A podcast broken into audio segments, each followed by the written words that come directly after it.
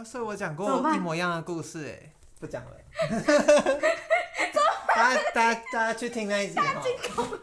我真的大失忆耶。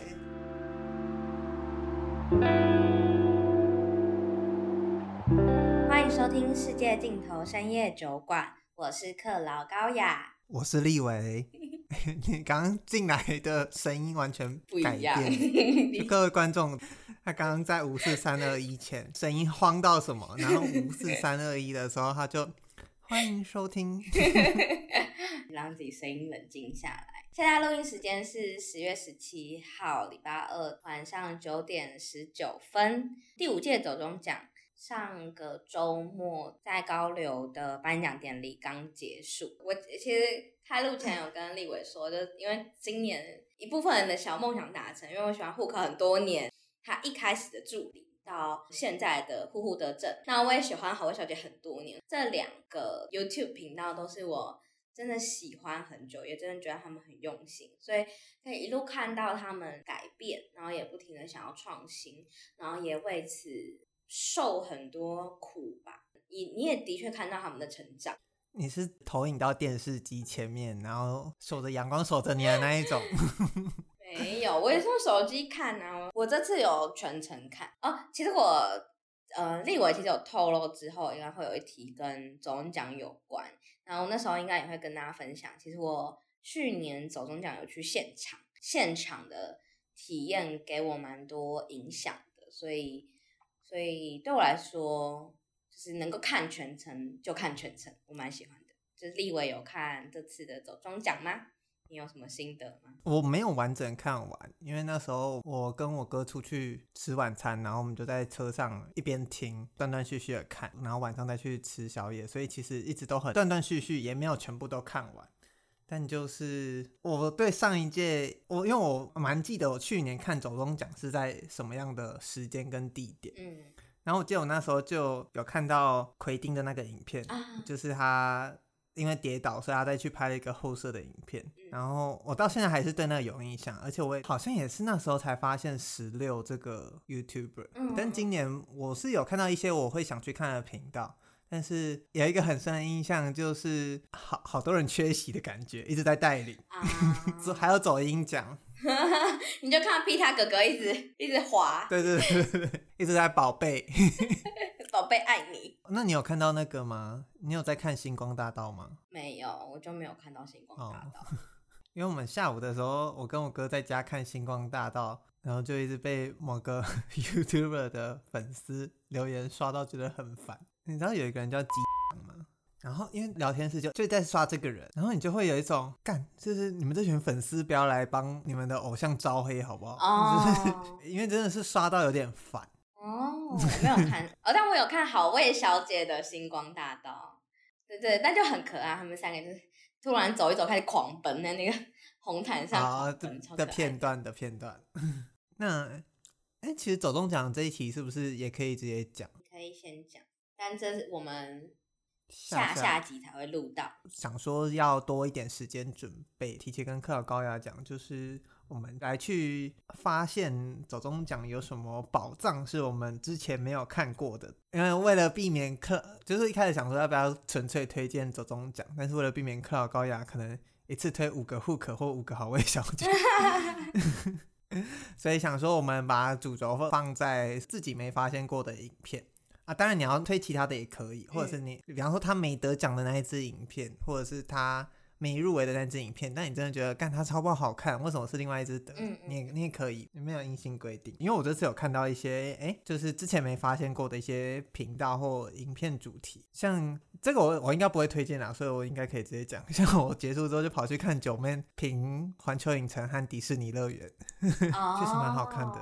那我们好话聊完了，接下来就要问，同样是五分推你推荐的那部影片中的三个主持人。所劫持现场的 走音奖，你有什么感受呢？我觉得立伟好像不喜欢，但我要说，你很爱是不是？应该说，我喜欢走中奖的一件事情，就是我觉得光从走音奖的那二十四分钟里面，会感觉到走中奖没有忘记初衷，就是我不能说落赛是他的初衷，但就是持续的创新。然后持续的不害怕失败的去挑战。就对我来说，走音奖并不成功，就是大家不一定知道他们，因为你有可能看 YouTube 但不听 Podcast，所以不知道台通。你有可能看 YouTube，但你你不听嘻哈，所以你不知道迪拉，然后你不知道他们三个凑在一起的那个风格是什么，你不知道他们凭什么来谈音乐，就是可能会觉得那个那段很尬，因为他们毕竟没有经过剪接。哦，我因为我当初直播当下我是断断续续的在看，切回去的时候发现，哎，现在在干嘛的时候有点讶异，因为是连整个主视觉风格都变了。嗯，应该说我觉得这一段。就是你讲那个点，呃，虽然他初衷是好的，可是他执行的效果不是好的，就会让我觉得他会不会反而起反效果？就跟假设你，呃，想要强推一个东西。但你采用了可能会令人烦躁的手法，呃，你要说一个道理，但是你用了一个非常糟的故事，或你用说教方式去做，它好像会被盖过你真的要表达的那个东西。再加上里面出现的入围作品，其实我去看金音奖就好了啊，重复感，然后再加上真的太长了。对，我甚至觉得晨晨在台上都有感受到这件事，对，或者是迪拉胖，所以他们才会一起吐槽瓜吉的一些接话。再加上我那时候就有跟我哥讲说。劫持现场电力，我记得我看过一个，大概二零一八还是一九年的一三展，然后一三发表到一半的时候，突然灯就全暗，然后就是受 VCR，就是主持人也想说现在怎么回事，但大荧幕上就出现有一个人来劫持现场，很有名的 P 五的游戏角色 Joker 就出现在荧幕画面上，就说他劫持了整个现场，然后结果大家看到最后才发现这是一个大乱斗的角色影片公布会，那时候是。任天堂的大乱斗刚出完没多久，本来全世界都很期待大乱斗这款游戏会出什么新角色，就非常的对精简流畅又又有震撼感，就所有观众那时候玩家都会一起好奇一起疑惑。但在走中奖，比方说劫持现场这件事，的确它的后设梗形式对台湾的电影来说都是一件很新奇的事情，但是它的确真的让它变得有点。就尬了，在走中奖现场，你看到瓜吉上来，你的疑惑是真的疑惑，而不是你不 不会真的有那种被劫持的感觉，因为他们超 严，就是连塞钱给德仔那一段都超，对对对，那个感受感就很不一样。他的确是一个尝试，也的确像你说的，他是一个不怕失败的精神。但问题就是他反而吸引的这些结果，像我哥的确也有听到一些他觉得想要先存起来的音乐。但是后面的这些讨论的声量反而去压过这整个初衷，我就会觉得，那他到底真的算是一个在及格分以上的，放在颁奖典礼看是一段好的表演吗？姑且这样讲好了。但我会觉得任何的失败都是为了未来的成功铺路，所以我不会觉得这个失败是一个终结，一个句点。但我觉得就像你说的，他的真实感要做得更好，就是他没有经过剪辑，所以他没有办法把最精彩的样子。展现出来，我想这个东西应该是这样，就是他们一开始可能会想要用影片来呈现，但可能瓜吉或谁会觉得，我与其影片来劫持大家，我还不如现场就是给大家一种临场感。我反而觉得这个两个东西应该要结合起来。很多演出他们会这样玩，现场他们会人他感觉跑到台后，然后荧幕放出他跑到台后那个画面，嗯，他看起来像是一个串接的过程。它其实是一个已经剪辑、已经设计过的桥段，对，那那个东西的节奏感跟期待感一定会拉更高。我是觉得是实行上会有更可以加分的地方。可是你说，例如后面的那些声浪去影响，我觉得没有关系啊。如果走音奖真的可以办起来，这个东西，呃，五年、十年，它就被当一个吐槽的梗，我觉得也不是什么坏事，对我来说。那如果走音奖就从此办不起来，也没差，反正本来就没这个奖。我觉得也没差，因为我觉得办不起来不会是因为这个桥段太失败。如果这个桥段真的很失败，是他完全没有讨论，就是他不够好也不够坏，办不起来我才会觉得。No news is bad news。对，我好像一直都会有一点这样觉得，努力的去创新的这个精神，是我就连那一段都很喜欢。哦，但我印象中，我跟我男友说。就因为他，他就单独看那一段，然后他就觉得好尬哦。但我就 说，我觉得如果你要看片段，就你要看一个集锦的话，你可以不用看那个，你可以看例如伯恩的出金啊，或是其他像是嗯、呃、YT 猴子的一生，就是你不一定要看那一段，嗯、我觉得看那一段一定要放在整个整个典礼的架构来看，我觉得那个东西会有不一样的感想。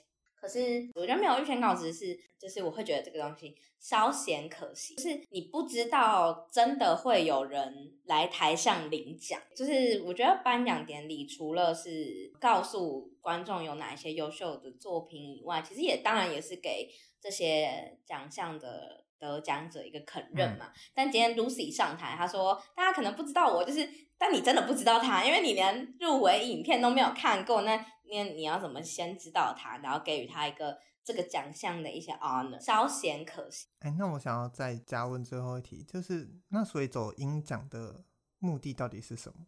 哦，那我现在讲完之后，我发现我想不起来耶。你要说走音奖的目的是什么？我自己会觉得。其实就是音乐版的走中奖，迪亚说的，还有他颁给一些很精英奖的人呢、啊，这这就是尴尬的地方。这其实当然是最尴尬的地方，因为就是嗯，迪亚当时是说，他觉得走钟奖有很多很歪勾七叉的奖项名称，可是他觉得音乐应该也要，例如有这样的奇奇怪怪的类别去容纳。更多不一样的类型，可是其实就像你说的，精英奖其实也已经颁给很多不一定受主流音乐圈所重视的音乐人或音乐作，嗯，所以这部分其实会当然相对来说有点尴尬，就变成说你单纯的想要用。有奖项的名称去玩花样吗？除了什么可以爱爱奖，你单纯的只是想要知道所谓的 sex and chill 的那个音乐是大家喜欢听什么吗？呃，以外你还有什么东西？这的确是抖音奖，如果要办成的话，大家会最殷切期盼的目的。所以你觉得它会不会跟金音奖有点重？因因为如果你都找一些你知道专业音乐人的话，它有可能就会重复，因为你如果没有一个统一的标准。大家会习惯用过往的很多你看待音乐、审视音乐的方式去评断音乐，所以它它出来结果有可能跟金音奖很像。但 if 它的评审，嗯、不是以音乐为出发点，而是以生活的配乐为出发点之类的这种，就你的主轴、你的标准设定清楚，然后你的评审、你的 TA 是谁，我觉得有可能会是走音奖可以给出不一样。但我不知道啊，这个毕竟我也你仿佛参与了企划，没有没有没有。但其实你就可以完全可以理解啊，就是就是突然迪拉觉得这样，然后他们三个都是有自己音乐品味的人，甚至再加上可能合 A 好了，然后他们就会觉得好像只有金鹰奖不够哎。就是我觉得其实如果说只有金鹰奖不够哎，这其实就蛮足够的，只是就变成说，那你到底觉得金鹰奖不够什么？你想要补强什么？你会不会做出一个还是跟金鹰奖高度重叠？好，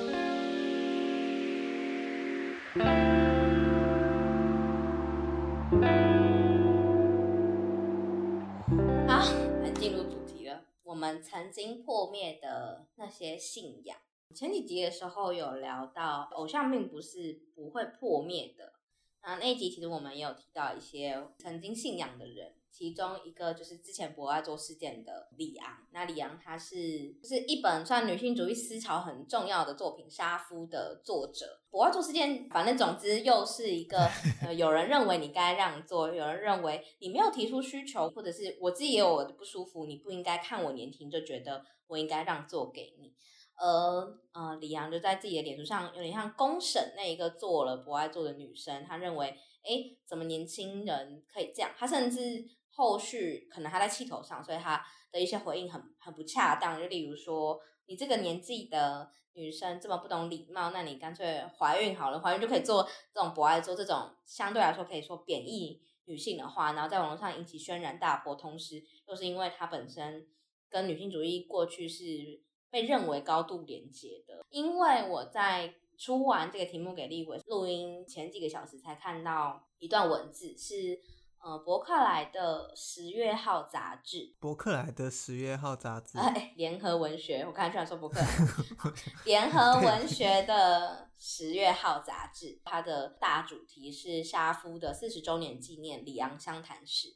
然后，但我还没有看这这一本，我是刚好有人看到有人分享他的呃编辑室报告，他的介绍里面就有提到一九八三年。李昂写出震撼文坛的杀夫，一路走来，李昂直言敢练，从小说问出的每个问题：女性能不能以身体取得权利。在编辑室报告里面，编辑室有讲到这件事情。他说，不爱做事件在社群媒体延上的时候，刚好是杂志截稿的时间，有很多的读者或各方关系一直进来，他们也在讨论该怎么办才好。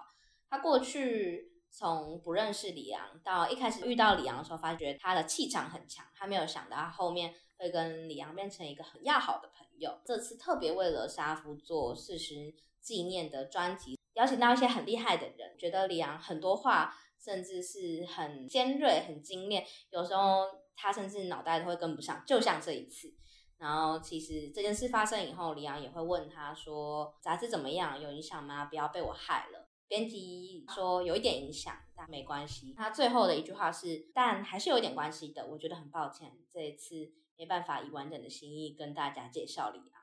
我觉得这段蛮会行销的，不是，真的是，我觉得他洗白洗的真好。哎，不是，不是，不是，我的意思是说，或许编辑也是怀揣着这种复杂的情绪，或许也跟我们这集即将聊到的很多。我们曾经信仰着的人有关系。我很喜欢你，或是我知道为什么会这样子。可是你被批评其来有自，那我们到底要怎么看待自己那个矛盾的心情？其实比起我们怎么看待破灭那个信仰对方，其实更多的时候是在面对我们自己怎么样进行心态上的转变。嗯，就是跟大家分享。两后面还有一个这样的书，那我如果之后买了书读一读以后，也可以再跟大家分享我自己看完的想法是什么。所以你对李阳就这样破灭了？我觉得，我觉得这是一个好问题。破，我觉得是破灭。我觉得破灭那个东西不会康复，但只是我要怎么样重新用一个新的角度去看待这个人。那那个新的角度是包含赞许的吗？嗯。一定是包含批评的，但有没有包含赞许？到底占多少？这件事情还没有让我沉淀到那一个新的角度已经成型了，所以我没有办法很好的回答这个问题。但我觉得有提供一个我对这件事情的不同思考。如果它里面的内文有一篇就刊载了跟他直球对决的社论，或者是他说的那个李昂相谈室里面有这个回应的话，这是一篇好的序，就是编辑室的序。但是第一个是我对李昂没什么感觉，当然是因为我没看过杀夫的关系，对他没有那么深的印象。我是刚刚才去找找博爱座他发的原文，跟他到底是用了什么样的字词。只是我会觉得，我反而会因为这件事情这样讲很自大，但就是不能说给李阳一个机会，但是给我心目中的那个李阳 一点不同的去看待这件事情。如果没有刚好看到这篇序的话，我可能会有很长一段时间还是会陷在这个。不舒服、生气、不开心、不理解，可是为什么懊恼的情绪？那这样我反而会好奇，说哪一个点让你从那个情绪中解放出来？是因为他关心说杂志怎么样这件事吗？是因为他把一部分他观察到的个性写出来，偶尔会发一些不那么正确的言，或是偶尔会很急，不会永远都是对的的那个状态。如果今天一个编辑是说没有，我觉得他就是有他的意思，或是单纯的帮他辩解，我可能都不会因此而改变，而是编辑承认了这一面的存在，也嗯、呃、也等同于承认了这件事情为何会发生。应该会发生，只是今天刚好是这个时间点。这对我来说，有点像之前讲，就是重新校正对一个人的认识。你觉得他捕捉了一个素材，会让你觉得李昂这个人，他本来就是有可能会发出这样言论，而不是以前认识的对于一切始终站在某个角度的那个李昂。对，我觉得是这样啊。那我可能那可以理解。只是我刚刚没有读到那么那么深，我可能就是真的因为我对李昂的印象不深。我在这边可以分享一个故事，既然都要讲到偶像破灭，然后克劳高雅的大纲里面也有这个问号的话，我就还是来回答一下好了。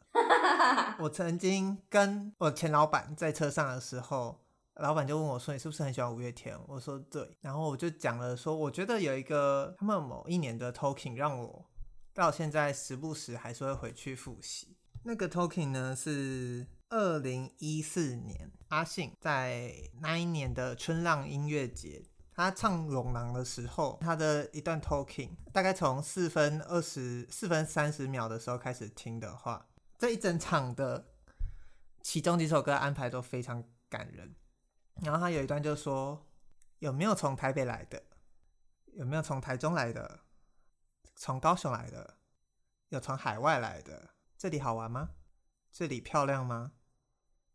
希望你们把在台湾感受到的美好生活回去告诉更多人。这里的人很友善，这里的人很热情。”他就继续说，然后我知道你们都会唱的，他就继续带着大家大合唱。我后来后来才回去找到这个片段，因为这是五六月的时候，就是整个三一八事情发生完的时候。然后我那时候就对跟我的前老板讲这一段 talking，说我很感动的 talking。但他听完，他给我的感受是说，这不是废话吗？那个当下我就明白说，我们对同一个东西的喜爱感受不同，那我们就会听出来不同的东西。对他来说，当然，因为我前老板有政治立场，他听起来就是有讲跟没讲一样。但是如果你去看那个影片，或者曾经再回去了解那一段事情的时候，你就会觉得他讲的这些话是带着很多情绪在讲的，带着很多复杂的心情在讲的，带着很多难解的心情在讲的。对我来说，你刚刚讲李昂这个例子，就会让我想到，你会读出他其中的情绪，或他其中可能带给你的东西，但我可能没办法。就是因为我们对曾经喜欢的人，或现在还是喜欢的人，可能对这个人、对这件事有不一样的起始点，不一样的，有不一样的感受。关于这个题目，其实我准备了两个大环节吗？第一个环节我设定给。地位的其实就是思潮与成长，超级大，我不知道 是要演讲是不是？不是，就是还写着李佳彤。哎、欸，你爆雷了！但因为我觉得，既然我们刚才都谈到了五月天那个时期的 talking，所以我想要先来谈三一八。先讲我自己好了，自己觉得二零一四年的太阳花运动一定很大程度的去影响我这个世代的人，也包含。立委，尤其这些人后来怎么了？其实是让我们最感伤的，因为明年就是三一八十周年了。那些人到底现在在哪里？他们曾经经历什么样的事情？我自己一直很关注的其中一个主题是运动伤害。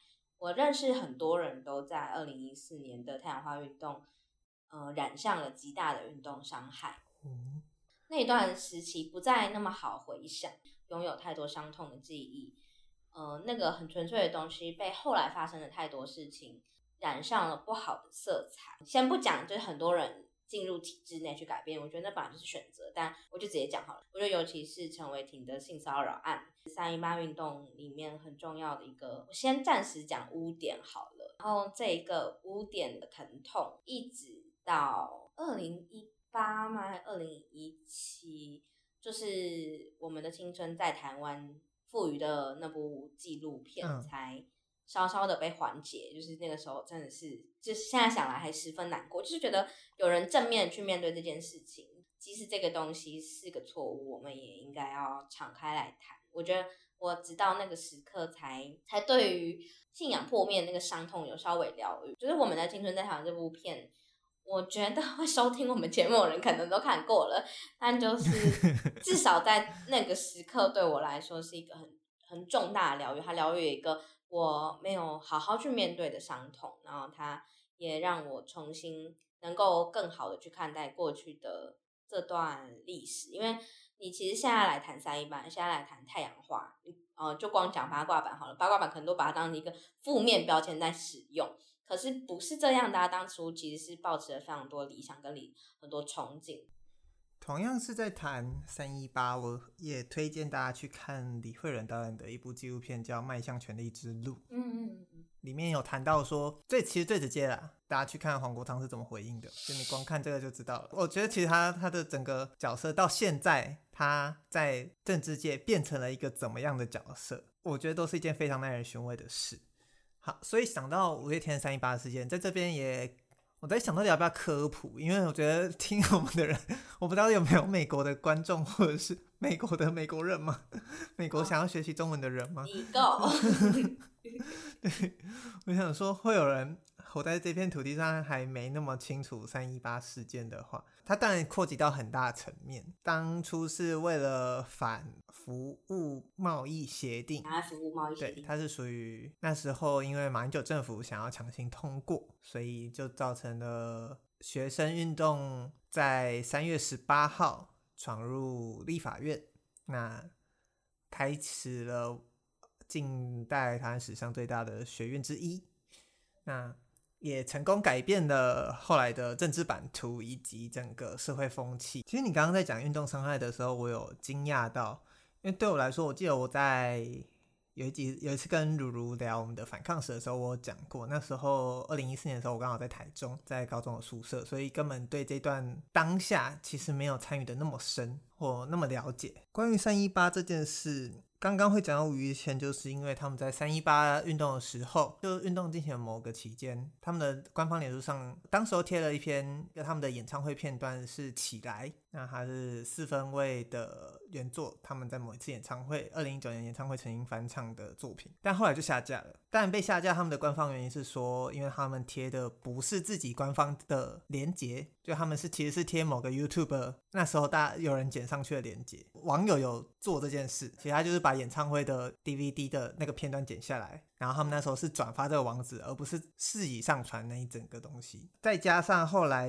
阿信那时候用微博去回复中国的网友，用 PTT 的站内信去私讯在 PTT 版上的网友去解释这件事情。现在去翻五版，都还是找得到那时候的文章。很多人就说他不会再爱五月天了，因为就是他不懂这是什么，你对两边粉丝偏心的态度。其实我那时候在列这一题的时候，我本来就有下一个结论是，我不知道如果我当时候都经历了这一切，我现在还会不会爱五月天？因为那时候我没有在用 PTT，我是上大学之后，二零一六年之后才开始用，所以那时候我只是喜欢听他们歌，我甚至连演唱会都是去那种免费的演唱会，有点类似商演那种性质。所以对我来说，我不知道，就我没办法现在也给你下一个结论。如果当初我身在那个风波中，身在那个一点一滴，每天看着偶像，可能还要去揣测那时候他会不会去做什么又要伤害你的举动的那个心态的话，我现在还会不会爱，或者是我现在还会不会去听他们的歌？那那听到他们歌会不会也是另外一种运动后伤害？这个我真的不知道。我不知道卡卡有没有看过一部片是《谎言迷宫》，它是德国拍的一部剧情片，在讲述一一个律师。他在追查一个案件，发现了奥斯维辛集中营的一段秘辛。然后那时候越查越发现，离他越近的人也有涉入其中。那时候他就很崩溃。有一段就是，他就问派案给他的这个老律师前辈说：“为什么要派案给我？就是为什么不把这个案子判给更有能力、更有经验的前辈们？”他就说。因为只有你们这一代是在战后出生，你们才不会有希特勒的包袱，不会是经历过二战的那一群人，你们才可以来处理这个案件。我就会想到这一段，就是你到底有没有亲身经历过？即便你是不是在其中，即便你到底是对这个案子关心到什么程度，我觉得或多或少都会影响你怎么去看待后来事情，这些发生的事的那个角度要怎么去切入，我觉得全部都会影响。所以我没办法很明确的告诉你说。好，如果我当时候真的在那个风暴中，我如果真的就在 P D E 上，就每天都在看网友的留言，每天都在承受那个网友来五月天版讨论的话，到底我的爱能不能，爱是不是终究有一天是会消失的？与恶的名言。这让我想到一件事，就有一次小年在群组啊，对，要顺一下年纪，就是我比立伟大一届嘛，然后小年跟立伟同一届，就是那个啊，就是小年有一次蹦出一句话让我超级惊讶，他说：“哦，小年就我是后太阳花时代。”我想说后不是给你这样用的。对啊，我刚才也想说后哪是这样用啊。就 是哦，好，就是，但我要说为什么？其其实我有时候会讲这件事情，但不是很常讲。大家可以在这里分享一下，就是为什么二零一四年太阳花学运会影响我很大？其实是因为二零一四年一月的时候，全台湾的异性社团办了一个活动，叫“树人之乱”，就是他们就是一个异性社团的工作坊。在那个工作坊里面，你甚至会学会如何运动。甚至是就是陈抗的时候，你们要手拉着手如何呃撑住一个空间。如警察来的话，你要怎么样让他不冲破那个防线？他们过程中也有很多不同的 panel 演讲，反正有办了一个这样子的活动。我自己私心认为，当然我觉得我讲的话一定不是最准确。我自己私心认为，书人之乱的举办在那一年年初，其实是对于二零一四年三月能够有那样子的力量迸发出太阳花学运是其中一个很重要的跳板。在那个活动里面，其实我认识，就是那个所谓认识，可能是我听到他们在交流。因为对我来说，那个时候我是一个高中生，其实有很多人是大学的异议性社团，有非常多的人在那个场合里面，我有遇到，像是呃魏阳啊、曾柏宇啊、呃林文峰啊等等很多很多人，其实都是在那个场合里面有遇到的，真是鼎鼎大名的一些人 就其实。跟我其实室友，所以我在那年一月就已经知道了两岸贸易协定这件事情会对于台湾的哪些东西造成影响。你看这个 是后来那个吗？对，然后所以这件事情对于我来说，就是当年一月我知道了这件事情，我却没有想到，在过了两个月以后，台整个台湾会发生这么大的巨变，而这个巨变跟我当时在一个大学的宿舍里面听闻到的一个事情有关。那个时候对我来说冲击很大，而且。很多我在那场活动里面加好友的人，蝴蝶效应，对，最后都到了现场，是因为有这样的背景，所以我当时有特别关注到这件事，而且三一八跟三二四的晚上，我刚好都没有在睡觉，真的是刚好没有在睡觉，然后刚好都在滑滑 PTT 跟滑脸书，所以我几乎是看了整个晚上的的直播，我也有认识一些我们社团的学长姐，也有去现场，这些东西都。对我来说影响很大，尤其是当呃午夜过去，太阳升起，你在一个大家慢慢起床的那一个宿舍里面，怎么样去感受你跟他人？就你你觉得这个世界不再一样，可对他们来说又是一个一模一样的一天。我记得那天出宿舍的时候，有人在。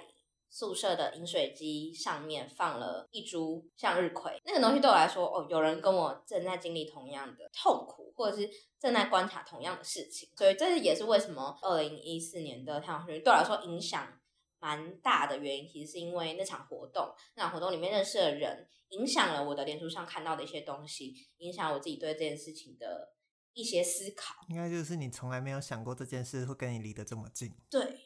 尤其是后来再次他们冲进行政院的时候，我印象中其实 他们有去，就是，然后我印象中还有去现场送东西或是拍照，所以我是可以很明确看到一些我身边的人就有前往现场的，然后那个东西对我来说的冲击是蛮大的。我，只是分享一下，就是当时其实有这样的活动，跟前面我不知道它能不能算是一场脉络，因为我自己觉得在讨论太阳花的时候，其实不太会有人。好像有看过有人，但是没有那么多人会谈论到当年一月的这场活动。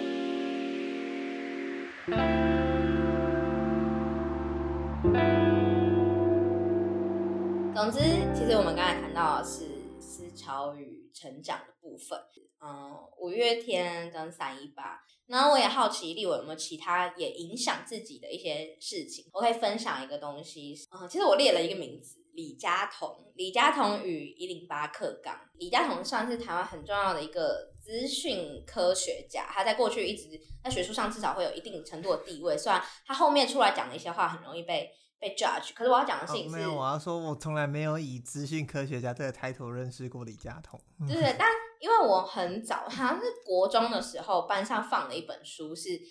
呃，李贝贝最爱的四十本书，然后是李佳彤来介绍他喜欢的四十本书，在不同程度上影响他自己，或是他觉得很推荐学生学的一本书。就是其实我过去也不认识，我是因为那本书觉得哇，为什么会有出版社，然后来邀请一个人，然后来介绍他喜欢了四十本书？可是我自己觉得他介绍这四十本书介绍的真的很好看，我有因此把很多书写下来，然后去图书馆。去借这些书来挑一些大名作，哎，我刚刚在看，对对对，然后对我来说有点像是我曾经跟着李佳彤一起吃这些资讯，你懂吗？就是所以他对我来说，嗯、呃，曾经是一个这样的角色。可是其实他这几年在谈教育，尤其是在谈一零八课纲，因为一零八课纲很强调跨域学习的这个概念。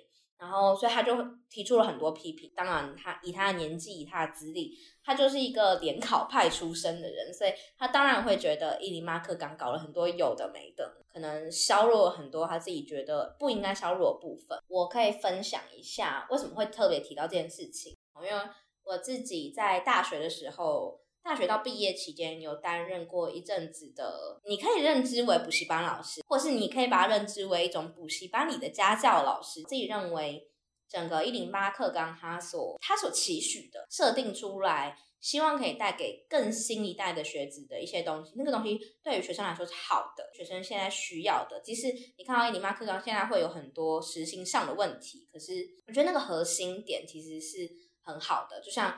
呃，光多元选修好，你可以看到现在的高中生，他可以在他高一的时候修很多经济学、心理学、摄影课等等这种你过去不一定有想象过，你可以在学校学的东西，接触不同东西的机会。然后甚至你可以看到很多学生从很小的时候就开始学习城市，虽然不是那么不是那么硬邦邦的城市，可能是一些城市学习的游戏或是。互动的界面，可是那个东西都会帮助他们更好的去理解这个东西。我一直都相对来说支持一零八课纲这个东西的核心。然后，但最重要的事情其实是我自己看到我自己脸书上过去的一篇动态回顾。高一还高二的时候，其实老师有在课堂上批评过十二年国教。那批评的原因是，我是出生地区的明星高中，对，哦，对，明星高中，所以。我们的老师，他们其实重视的是精英教育，他们重视的事情是我培育最优秀的一群孩子，但他们会认为十二年国教的各种设置其实是胡作非为。是那时候我老师有讲了一句话，他说十二年国教总是会说不要让五趴的人绑架了其余九十五趴，可是他认为十二年国教不就是用多数人的力量去绑架这群可以很优秀的五趴吗？就是。那个时候，我在我老师在课堂上提到了这个他自己的想法跟概念。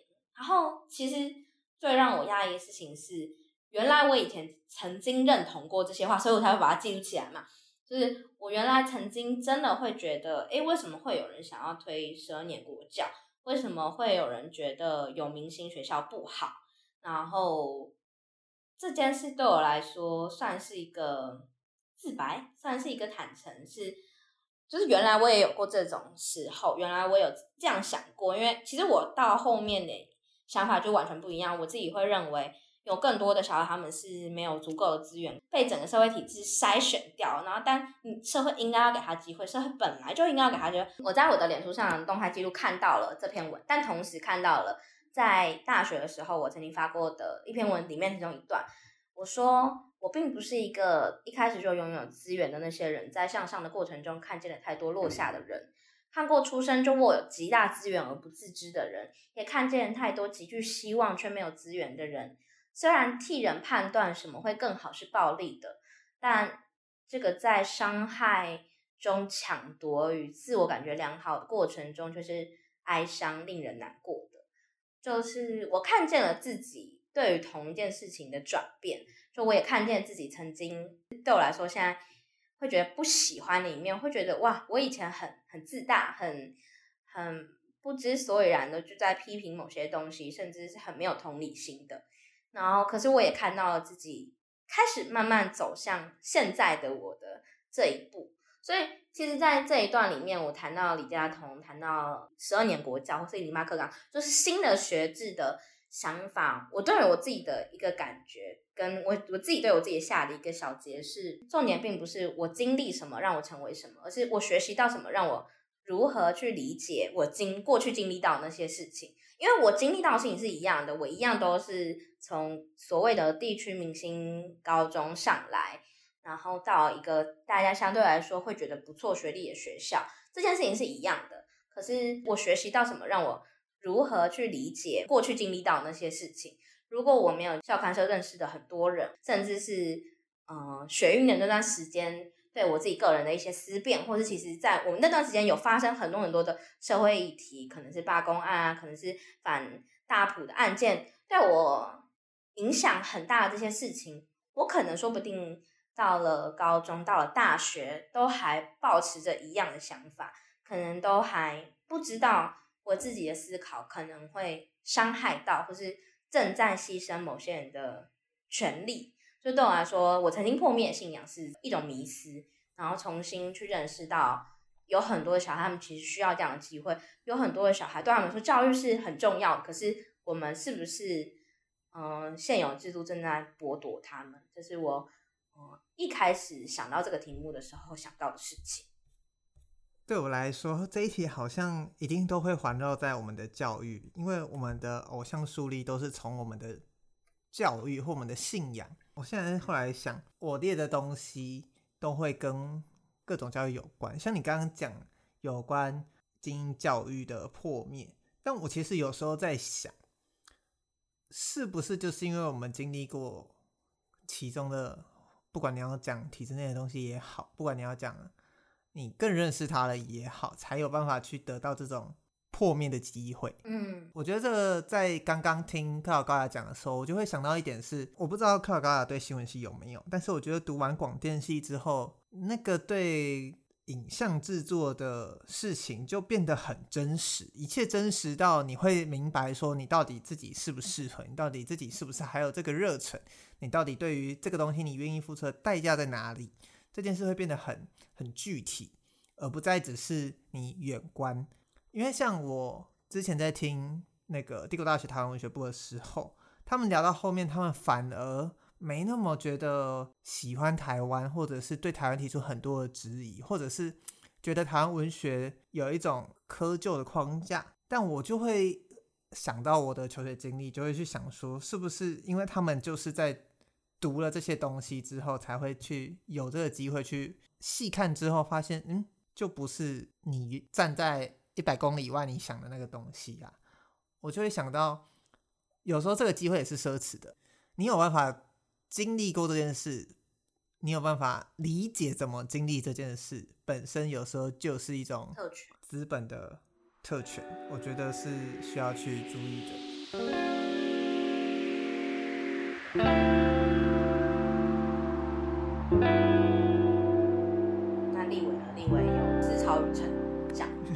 你的好大哦！我要来分享一个小的。我决定为这个节目展现一个缓和。那我要来分享一个轻松一点的，是这本书，我现在拿给克劳高雅看的，叫《台湾寻宝记》。那它是啊、呃，由一个作者叫安恩真跟姜进孝，韩国人所绘制的。那它有很多个系列，啊，有布卡跟麦克，是我小时候非常喜欢的读物。啊，很赞的去带出来世界各地的历史。那为什么要分享这本书呢？就是因为，其实刚刚我讲的他是韩国人的时候，我觉得也可以分享一个是，是我小时候一直以为他们是台湾人画的，然后后来发现越看越不对劲。为什么在讲韩国的时候会会跑出来我国的这句子？然后后来发现出版社发现盖不下去了，因为他在很前面的集数之后还说我是台湾来的，然后后来发现。那个谎圆不起来。你讲过一模一样的话哎、欸，你讲说是韩国人话，你一开始觉得是台湾人话，这件事情真的是？嗯，我不记得我有讲过，算了。我真的有印象哎，还还是还是有一模。好，你先继续讲。好，那我要讲的呢是，它有很多集。这个《台湾寻宝记》出到这一本的时候，已经是它这个系列的第三十四集了。那时候超期待的，因为我看到它前面都是一些什么。反正日本、美国、伊拉克、泰国、瑞士、秘鲁这些，反正都是鼎鼎有名的各个国家。所以当他会画到台湾的时候，我就蛮讶异的。这本书是台湾版，是二零一四年的时候出版，所以应该也是我高二、高三的时候出版。因为因为你的逻你你讲的逻辑都好像哦，就是你连前面的时候，他原本在讲比如美国、埃及之类的。然后啊，真的吗？我怎么这么没有印象啊？所以就很强烈的 déjà vu。我会不会也也讲过这个故事啊？我觉得有啊，所以我现在确认，他就出了《台湾寻宝记》，布卡跟麦克。啊，我怎么都有讲啊？它里面要找的是郑成功留下来的玉屏风。它里面的故事有点时空错置啊，所以我讲过哎，让你去思考，有时候我相信它就不是对的哦。啊，所以我讲过一模一样的故事哎，不讲了。大家大家大家去听那一集哈，我真的大失忆耶，才录一年就失忆成这样子。好，我对我对自己的我是节目狂粉了吧？我对自己的记忆力破灭了，抱抱歉。好，我们我们刚才经历了一段很惊恐的时候，就是刚才立伟分享了一段故事，在谈论他曾经看了一个东西超喜欢，然后后来发现他讲的东西有点错，然后就影响到他过去的一些系列是不是都是错的？然后我听一天觉得很丢呢，我觉得我听过的故事，我一直以为我没分享过。然后立伟就说。因为说你是不是 deja vu，然后我就开始用关键词去找，然后就找到立伟第二十二集的时候谈过一模一样的故事。哎呀，都四十几集，快一年前的，谁还记得？就欢迎大家去听那一段。就是总之，其实是在谈嗯台湾寻宝记，就寻宝记系列，然后遇到台湾这个主题的时候。发现有一些错的地方，然后才让立伟去回去想说，是不是寻宝记的其他系列其实也有错？对，我觉得我在勘误一下错的地方的这件事，好了，搞不好是我小时候觉得它是错的，但我因为我刚刚看没有很直接发现，但是可以说，比方说有些东西是虚构的，我就会在想说，会不会以前我看到某些地方，我以为它是真的，其他都是假的。对，大家记得要去查证哦，大家要记得把自己讲过的东西记录下来哦。不会，我觉得讲的东西在讲是还好，只是就有种哇，原来原来真的我有听过，不是不是我梦到。在学时间的样子哎，真是好不专业哦。我觉得这个可以连接到一点，就是我不知道，我觉得课老高雅一定有。你什么时候开始觉得历史课本上的东西不是真的？哦、oh，对，是我想要讨论的其实是这个，对吧？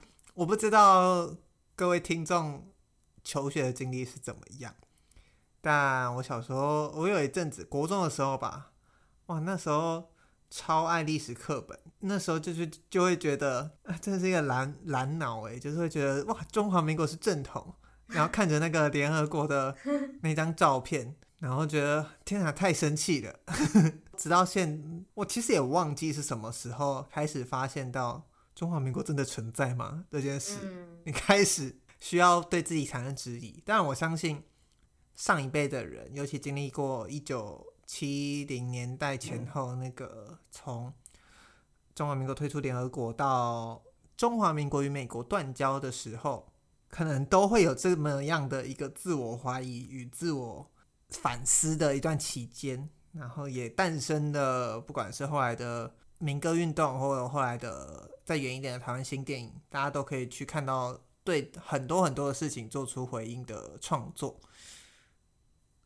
所以我觉得刚刚要讲寻宝记的那个例子，其实反而是想要扩大到一点，是我们一定都会有过吧。开始有一天发现，这课本上讲的东西怎么会是这样呢？怎么会只有这个方面的角度呢？我觉得这是一个蛮印象深刻，因为当你这个开关被开启之后，你就会开始去质疑各种书上的教科书上的你曾经相信的事，对你的尝试、你的认知。那我其实觉得这是一个好的过程，也就像克劳高雅在偶像我们谈论 Not to Do List 的那一集说的。这就是一个需要破坏再重建的一个过程，因为你没经历过这个过程，你可能就不会有破坏那一步。那你的那个东西就会像《星云组曲》里面的铜像城一样，越堆越高，直到最后你不知道那是什么这样子。你又还没有开始谈铜像城？对啊，我没有开始谈啊，吊一个小胃口嘛。我很爱他，但是我不知道怎么谈他。我爱他到我不知道怎么谈他，所以我希望观众自己赶快去看。对。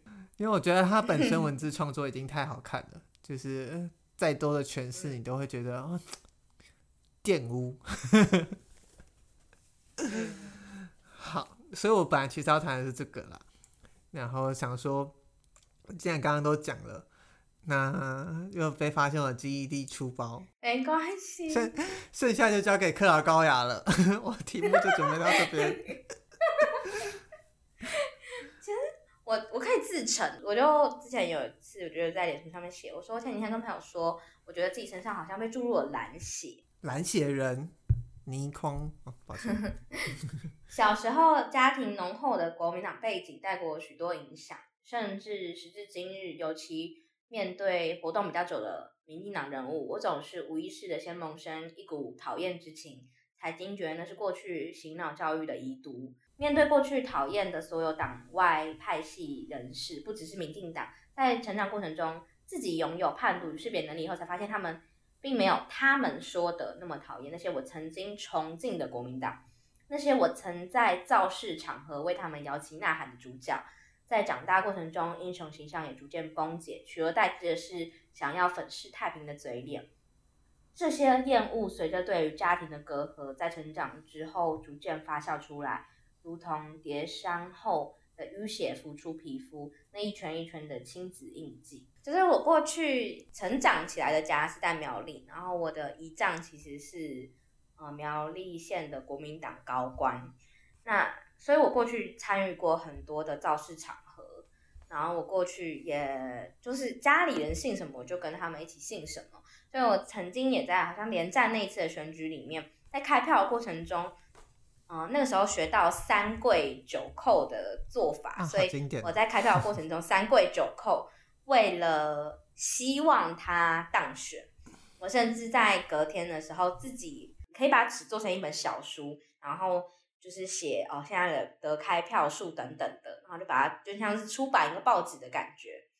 那个时候的影响，其实我印象我很大，一直到现在，我听到一些。呃，从我小时候就已经长期的在活动的民进党人士，我都会对他们先先涌起一股不喜欢的印象，然后才会想起，哦，那是我小时候家人洗给我的一些印象。到了现在，我会知道啊，他们其实做很多对的事情，然后但这件事情不是被我家人念兹在兹，就这件事他们不会提，他们也不会认同他。就是这件事情也是从小到大很大的影响，也可以，甚至你也可以说这是我破灭的其中一个信仰。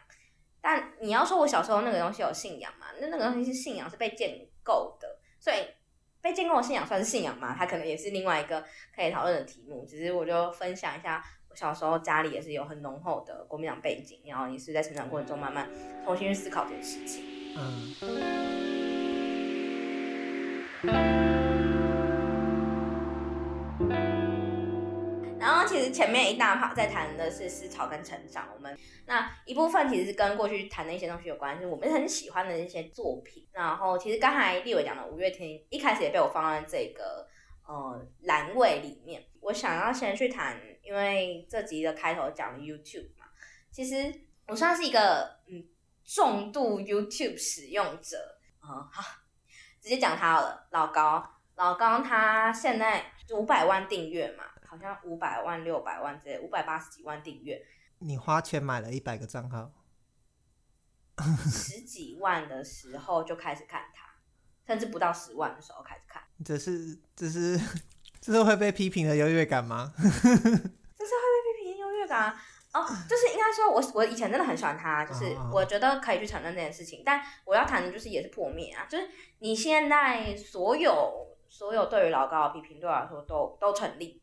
但我小时候也真的，小时候我大四的时候也真的很喜欢他，就是喜欢他去谈论一些故事。他最早期其实是呃游戏实况出来的哦，对对对，过一阵子才开始做疑悬疑案件系列，然后那时候做了很多。后来其实是因为他的老婆就是小莫。呃，开始觉得，哎，他们的频道其实有很多未成年的观看者，然后他觉得去提一些很血腥或者很恐怖的悬案不那么好，所以他们才开始转向走一些古文明或是伪科学系列，核心也是说故事，但是会被很多人认为是一种呃可被信赖的科学选择，那他们也不排斥这件事情，然后一直到在近期的呃抄袭的争议，这些东西我都觉得。嗯，我是支持有人批评他，或是也会影响我现在不再那么喜欢他。但是对我来说，我曾经也是喜欢老高人，所以我可能某种程度上可以去知道为什么会有人喜欢老高。可是我也可以告诉你说，我现在就是不喜欢老高。呃，批评老高那些东西，我认为都是老高应该要去面对的争议。他不去面对这样的争议，他某种程度上就不对我来说不是那么合格的创作者。就是分享一下，因为我觉得立伟可能也不知道我以前很爱看老高。不知道。其实理科太太也是。好，接下来就要来提第二个例子，理科太太，因为我也是从理科太太可能不到万的时候就开始看他。你是想要报名最佳发现潜力星星奖吗？然后就是。重度 YouTube 中毒，你好，那你要预测一下下一个下一个会出事的 YouTuber？出事吗？预测下一个会红的？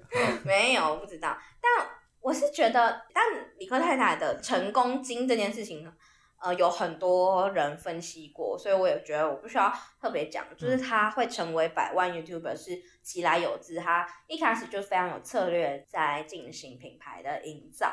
然后你要说理科太太一直到现在没有什么值得被批评的东西吗？有，可是我们到底要怎么看待一个不管是 YouTuber 还是不是 YouTuber 犯错以后，我们就不给他任何机会了吗？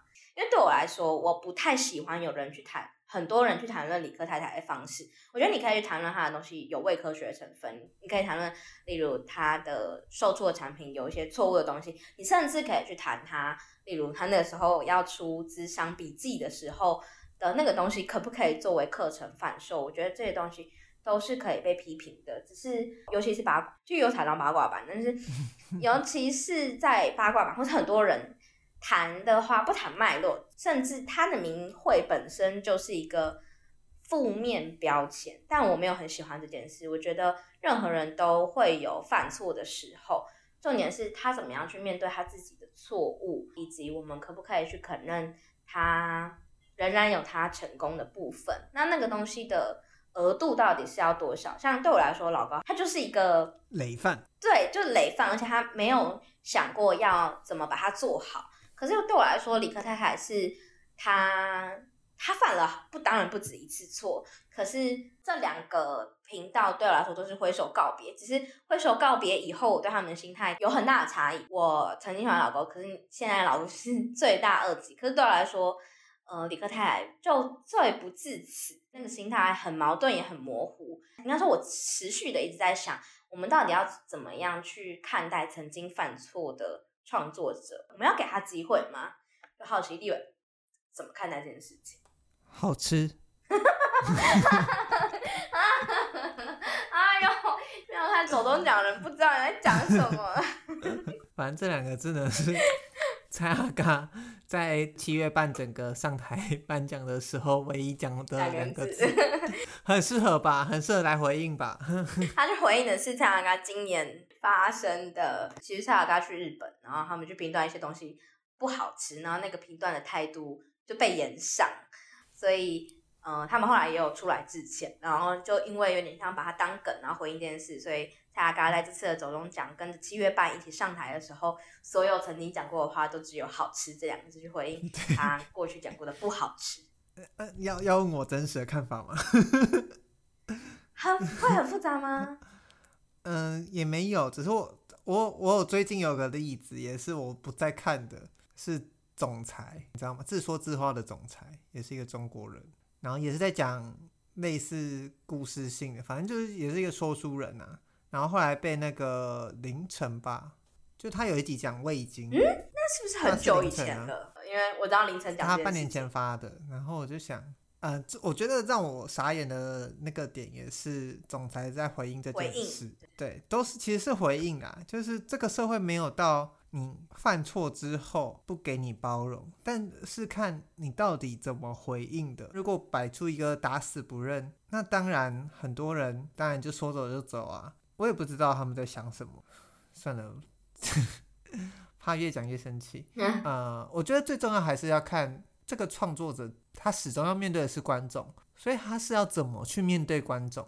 那他如果不把支持他的观众当一回事。比方说像木曜四，我也我也是从会看到不会看，的确有一些发言让我觉得他们可能听不太进曾经支持的观众的意见。你知道有一次我在 D 卡上看到一篇批评木曜四文，每一个发文的人都要先贴出自己是木曜四的超级会员，才可以继续说话，因为他们说没有贴的话太容易被粉丝讲话了。所以我就觉得是你怎么去愿意回应观众对你的质疑这件事，你回应的好，或者是你有办法把它做化危机为转机，其实就是考验你的危机处理啦。对我来说这件事反而。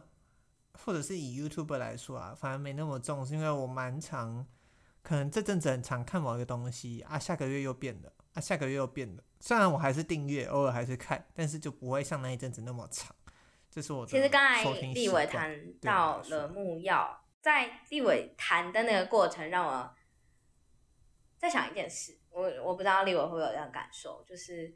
嗯，在这集节目一开始，我很开心，Hook，我很开心，好味小姐各自得到了年度个人创作者奖跟年度团队创作者奖。嗯，可是我不会演的说，说不定有一天我会不再喜欢好味小姐了。那那会是什么时刻？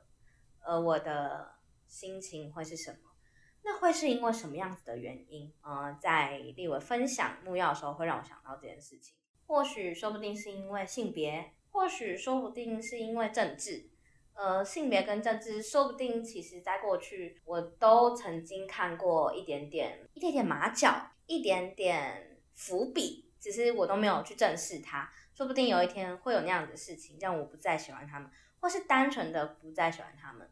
我觉得扣回来讲是，我都还是可以理解并包容当时。喜欢他们的自己，我觉得，我觉得当时喜欢他们的自己并没有错，而只是现在我有不一样的想法了。那你会包容？假设他们出事了，你会包容现在还在喜爱的那些朋友们吗？可能就不会那么包容，不是，我是说，可能会会有比较多，嗯。一定会有很多起见，只是我觉得那个东西可以被讨论，就有点像是立伟说，有人曾经在经历上一班那段时间不再喜欢五月天，那他们或许可以肯认你的某部分，但或许还是会不同意你的某部分。我觉得这都没有关系，毕竟这个社会又没有要我们变成一个价值观统一的社会。我觉得这是这是 OK 的，只是我想要要讲的其实是对于那个矛盾的自我感到可能，即使是。前面提到的教育，就是你说我那个时候很蠢，或者那些很很精英，或是很三跪九叩的想法啊，对，三跪九叩的自己，但我都觉得那就是当时的我自己呀、啊。那还好，我一路成长过来了。或许也有其他人正在经历那个时刻，只是他不自知，他或许也没有那么的可恨，有点像之前讲的，他或许也不是那么的不可改变，而是这社会需要一些沟通。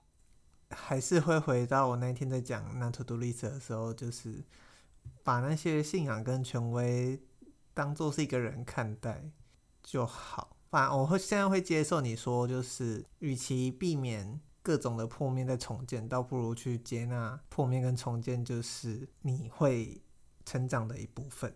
长大是人生必经的崩坏嘛。哦，我其实觉得有一件事很重要，就是要做出你自己的价值选择，不可以两边都打二十大板，而是要知道哪些东西是你最相信的。嗯，你最相信的那些人，他们或许有犯错的地方，但你也需要批评。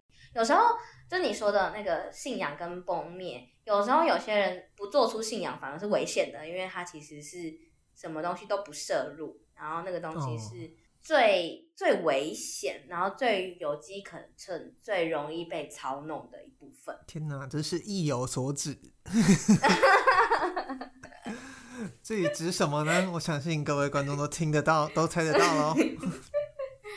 这是今天的面对我们曾经破灭的那些信仰，其实还有很多都没有聊到，好可惜。但就之后如果有嗯好的主题的话，再来跟大家分享。那你克劳高雅下一集的题目是？下一集的题目是，其实跟这集有点关系哦。这集我们谈谈那些我们曾经破灭的信仰，甚至我也提到了有一些创作者他们做错事情，有些人会道歉，有些人不会。有些人道歉不会让你觉得那么那么 solid。可是我要来谈的是 Bios Monthly，他们最近出了一个系列文章，叫做道歉。就是他这一系列叫道歉，挂号名词，挂号动词，嗯，slogan 是我们都在等待一个道歉，却也总是不擅长道歉。道歉好难，接受好难，原谅好难。我想要谈的事情是，道歉有一个理想的样子吗？有没有一些我们曾经想要道歉的人？我们是什么时候开始学会道歉？我们曾经接受过的道歉又是什么？就下一集想要来问问立伟的一些经验，或者是有点像是呃白色情人节特辑的那个感觉，就是告白某些人，你是不是也会有一些人是你会想要道歉的，或是你对于道歉的想法是什么？我思考一下。可以看一下那个系列的文章啊，从、嗯、不同的切角出发，我也觉得蛮有趣的。这就是这集的世界尽头深夜酒馆，我是克劳高雅，我是立维，大家拜拜，我们下次见，拜拜。